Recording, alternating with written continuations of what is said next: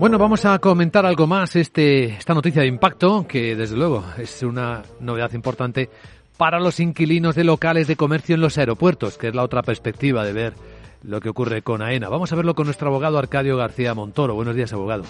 Buenos días, Vicente. ¿De qué hablamos?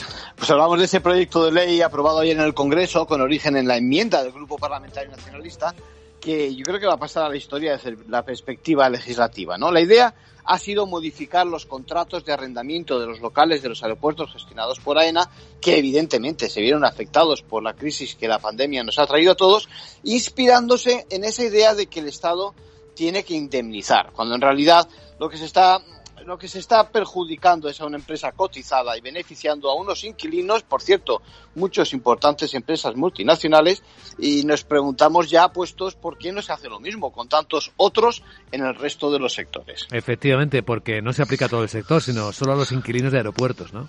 Pues eso es, y además sustituye algunas cláusulas de los contratos actuales por otras que beneficia a los inquilinos que verán disminuidas sustancialmente tanto rentas anteriores como próximas.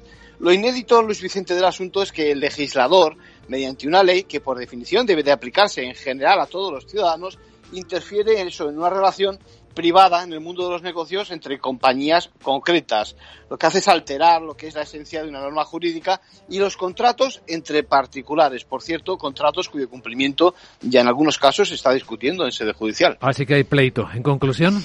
Bueno, pues el, el episodio es muy curioso, por decirlo de una forma. Lo que nos faltaba por ver, que se corrija la situación provocada por la COVID en perjuicio de una de las partes, superponiendo esa ley que en esencia es concebida con carácter general a esos pactos entre las empresas y tomando parte en un conflicto que de esta manera tampoco se verá resuelto. Gracias, abogado.